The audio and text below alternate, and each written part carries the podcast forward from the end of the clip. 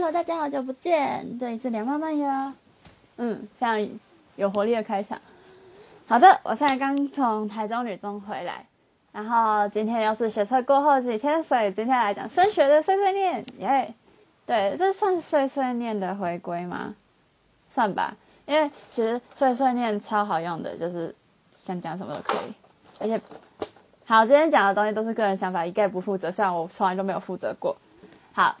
事情是这样的，现在学测刚结束，然后我又回去写了一下学测英文，发现呢，嗯，对我考不回外文系，然后，然后再来就是我们我们班最近有在筹办，就是要回去给学妹的，有点像是升学讲座的东西。好了，没有那么严肃，就是一些经验分享，就是个人申请的东西。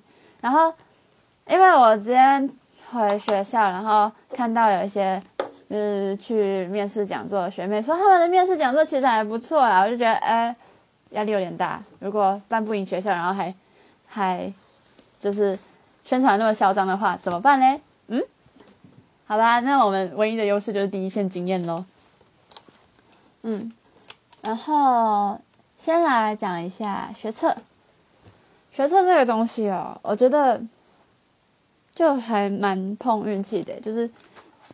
就是你就算什么东西都读了，那一年的考题还是可能会就是影响很大，就是基本上就是读了很多，用到的很少，或者是或者是考出来的东西根本就不在不在课本里面，然后他们就会用一句只要有掌握基本概念就可以来推来应用，这样就会了之类的那些就还蛮官方的说法，就是在搪塞一切。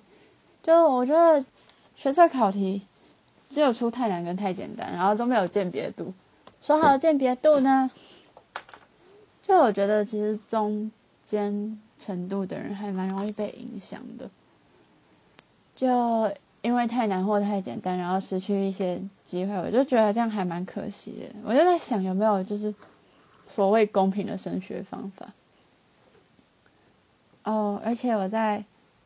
我在上大学之后，就是有修一堂社会学，然后有稍微跟教授聊过这一方面的事情，真的只是稍微聊过而已。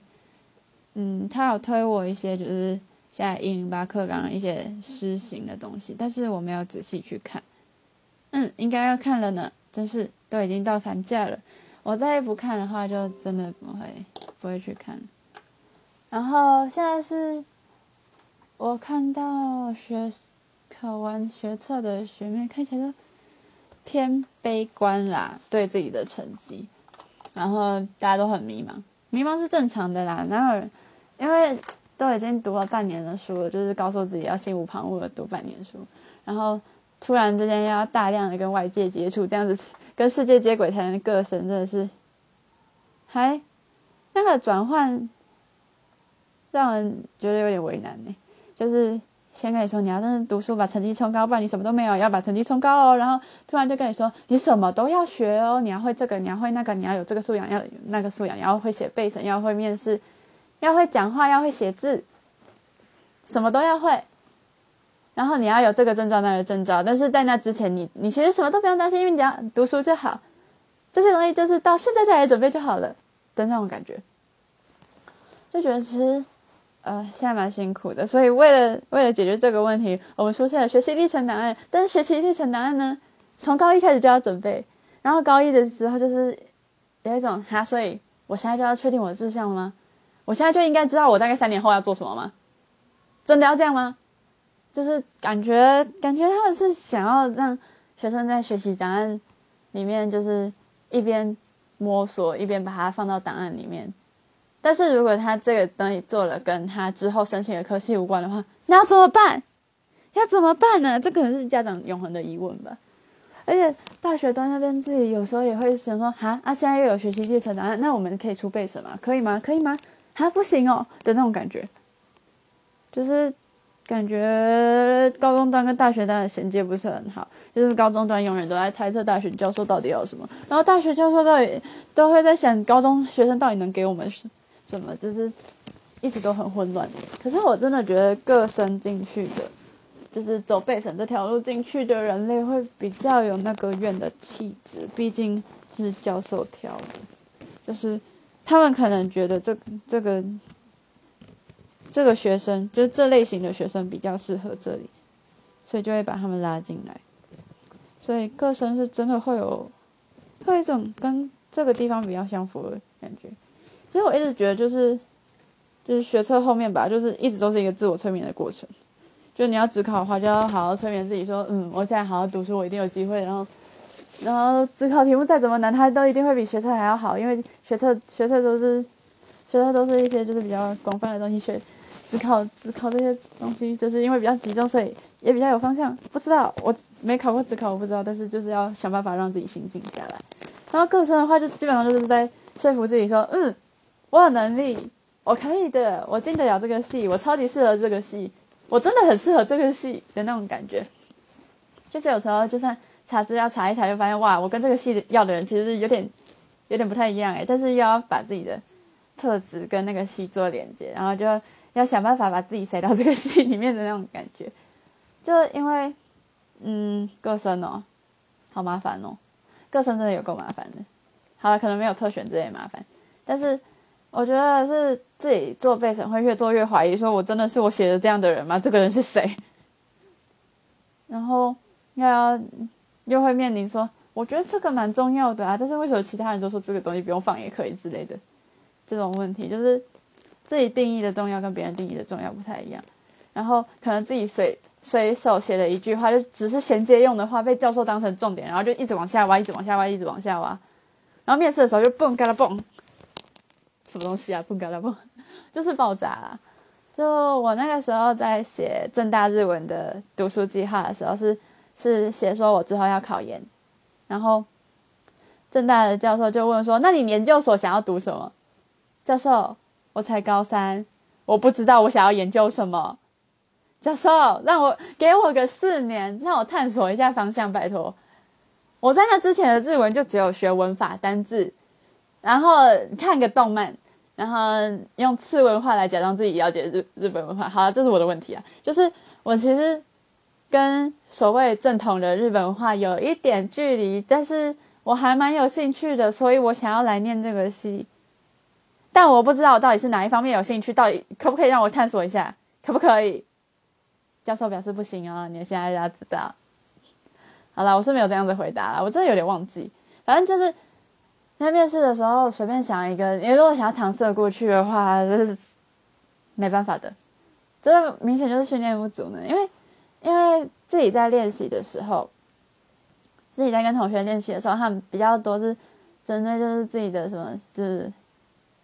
呃，自传的部分啊，就是说，哎，为什么会学日文啊？然后有看过什么书啊？之类的这些比较普通的答案。但是，但是教授真的要挖的话，他们会抓抓细节的那种感觉。就是，你说你有你有因为动漫接触日本文化，那是哪一方面的文化呢？如果是历史的话，是哪一段历史？有再下去研究吗？没有的话，那为什么没有？因为我只是想看个动漫而已。嗯，好。来台大日文，台大日文的话，台大日文的话也有点像，就是，嗯，我还是我还是看一下面试实物好了，不然讲错的话很尴尬。为什么突然变成我的个人经验分享？好了，我也只能用个人经验分享啊，我也没有其他人的经验。哦，台大日文的话，我我有试图就是用日文自我介绍，但我到最后只有用一句，我觉得可能是那一句毁了我吧。我真的忘记我讲什么了，但是那句绝对毁了我。哎，我没有记台大日文的那个面试内容。然后，嗯，那我还是回去讲我有记录的正大日文好了。就是我里面有一个英语配音比赛，就是我还蛮感动的，他真的有在看我背审。虽然虽然他有可能是抓标题来看，就是哎这边有个英语配音比赛，那你在这边学到了什么？那这个跟我们日文系有什么关系？哦。还有问我为什么中阶日文二的成绩比较低？呃，因为我在准备话剧，我出席率不够，但我有考好，但我出席率还是不够。对啊，就是正大的话，他们基本上都是照着背审问来，然后台大日文的话，我最印象深刻的就是他问我说：“你想要当翻译吗？”我说：“啊，对。”那你的国文成绩好像有点不理想哎，你知道你国文那么烂的原因是什么吗？呃，我我不知道，可能是因为我比较不擅长文言文。我们之后进来要读古文呢，这样没问题吗？呃，我我会努力，我我觉得只要努力一定可以。个头啦！哦，就是这是一个因为国文太乱被日文日文系刷掉的故事。哎，哦，讲到日文，我前几天，哎，昨天日检成绩出来了，我想炫耀。好了，好烂哦，因为干嘛到处晒？但我觉得就是听这个东西的。人都大概知道，反正我 N 二考过了，怎样日文系？好吧，那从此之后，我对台大日文的教授或者是他们的课，那个或者是对那整个系都有一个莫名的怨念吧，就是因为真的还蛮想上去的。我最最最最最最一开始的第一志愿是台大日文，因为我有学过日文，然后就基本上是我舒适圈，然后我的成绩又没有就是真的高到可以上外文。就是那个时候的成绩，就是日文相对的冷门，相对来，然后我后来发现，就是我们这一届进去的都是都是五八五九六十的，真的很扯。就是不知道为什么连一阶都可以筛的那么高分，然后，所以我就很想进去，也也虽然没有到真的做很多准备，因为就只是用想的，然后就真的去了，然后发现哇，里面有。大概八到十个教授，再加上一个录影的工作人员跟外面一个工作人员，围着我一个人在么字形的桌子里面，然后他他其实是又有在围一个，所以我基本上是被关在他们的桌子之间，然后就最最最最最左边的那个教授在问我问题，我头完全不知道怎么转呢，我脖子好酸哦，天啊，这个回忆真的有点可怕，就是。压迫感很强，又是校史馆，所以它灯光有点昏暗，再加上那个灰色大理石跟纯白的墙壁，哦不对，是纯白但泛黄的墙壁，还有一点壁癌，跟那个木柜子，跟那个味道，跟绿色外面是绿色的那种，就是很复古的，很复古的台湾建筑，不是都会有就是绿色配红砖之类的，就是那种感觉，蓝绿色啊蓝绿色，对，那个空间我记得一清二楚，但是教授的脸我都不记得。唉，怨念啊怨念。然后背审哦，背审我我写了蛮杂的。我现在回去看，我觉得到底在写什么？真，但是叫我再写一次的话，我可能也会写出差不多的东西吧。真的很烂呢。好吧，来背审来看一下。就是我觉得其实有点杂，容易容颜赘字很多，嗯，看不到重点，有一点看不到重点。我真的很想做美编，但是台大日文好像不太给美编，就是不要画蛇添足啦，各位。还有什么啊？哦，但是同一份备审呢，台大跟东吴给我的成绩大概差了四十分吧。对，大概。我觉得有时候真的不是自己的实力问题，是你挂的那个学校跟他要称号。我不太确定诶，说不定因为东吴是我最后一场面试，所以我表现的特别好，也说不定是因为就是嗯台大看腻那一类型的，那个怎么说被审嘛？我在台大面试觉得我自己烂烂的，然后我去东吴面试的时候，就有一个女生跟我说：“哎，你很你很官腔诶。”然后我还蛮受伤，就哈我那里官腔？我觉得我很自然啊，没有我超官腔的，就嗯，就他觉得我很官腔啦。就是，换句话说，就是感觉就是有有训练过的，有精密训练过的。但是，嗯，不知道哎，我不知道这样算好还是不好，我真的不知道。但是我觉得，真的有可能是因为他是我最后一场面试，然后我真的很想走，然后我抢答的时候就一直，嗯。他是他是有点像那种假团面，就是十一个人关在同一个空间，可是是各自答，没完全没有讨论。他只有抢答的时候是需要其他人的存在的，但是他也是随机点的。好啊，是因为没有人敢第一个举举手吧？我只是想要速战速决，我以为我讲完就可以出去，不，我没有。然后觉得哇哇哦，然后我以为是个人面试，但是完全就是资料准备不足，所以就有点拖到。哎呀，真的觉得哦，其实面试还蛮好玩的，但是就是心情会一直心情起伏不定啊，我觉得，就因为怎么说，就是不确定。自己适不适合这个戏？然后，就我都已经不知道我到底适不适合这个戏，我为什么要去说服教授说，哦，我我真的超级适合的，请录取我，真的是一件非常吊诡的事情吗？可以这样讲吗？我其实不太知道“吊诡”这个词怎么用，但我觉得这个应该可以说吊诡，不行吗？哎呀，我需要一个国文老师。如果有国文老师听我的这个东西，应该会崩溃吧。算了，我国文本来就不好，国文不好到没办法上日文系，到底有多，到底有多生气？啊，反正没上日文系还是过 N 二啊！啊，好想去日文一躺分哦。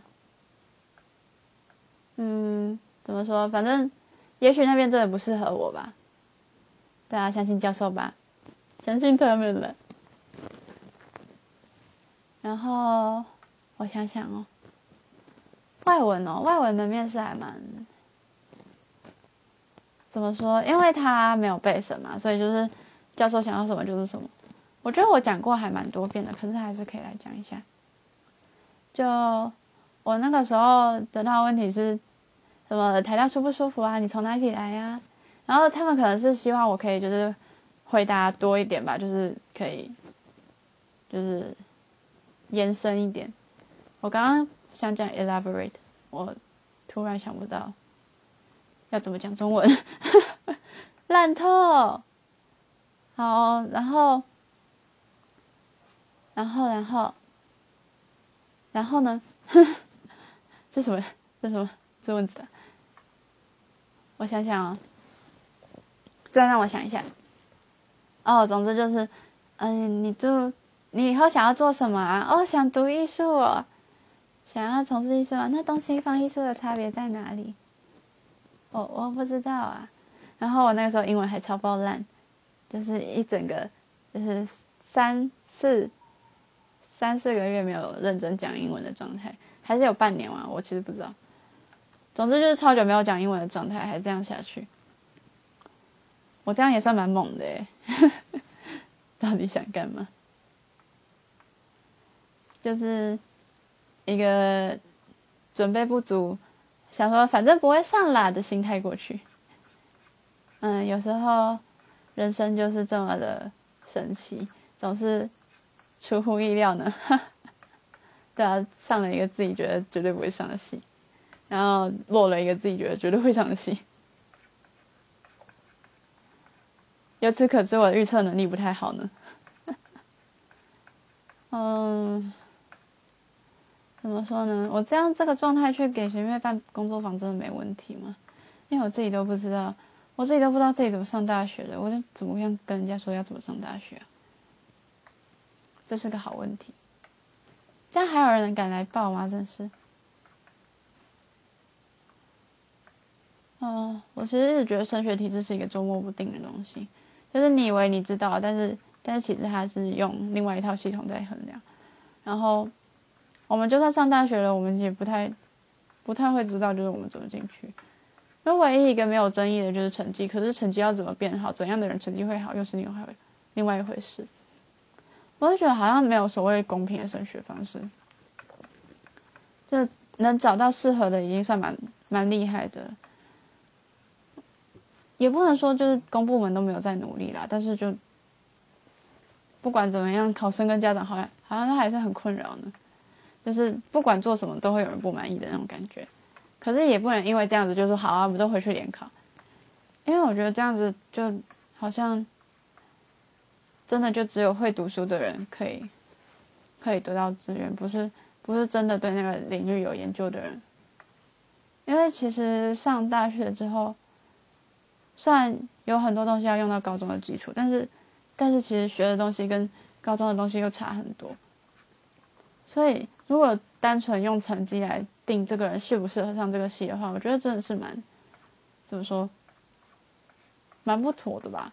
可是如果要如果要说那个读书是为了要什么反转啊，要要让自己的阶级可以流动啊之类的，或者是说只是想要有个好成就，怎么怎么又要会这个会那个，怎么那么麻烦？好像也蛮有道理，就只是读个书嘛，读个书。就我一直在想，升学体制这个东西到底是怎样才是最好的？目前还没有答案呢。那反正就是我不知道啦。好啦，十分钟也差不多到了，那大家拜拜。今天说的好草率，因为我被打断了，我不知道，我我有点忘记我要我要讲什么了。那就拜拜。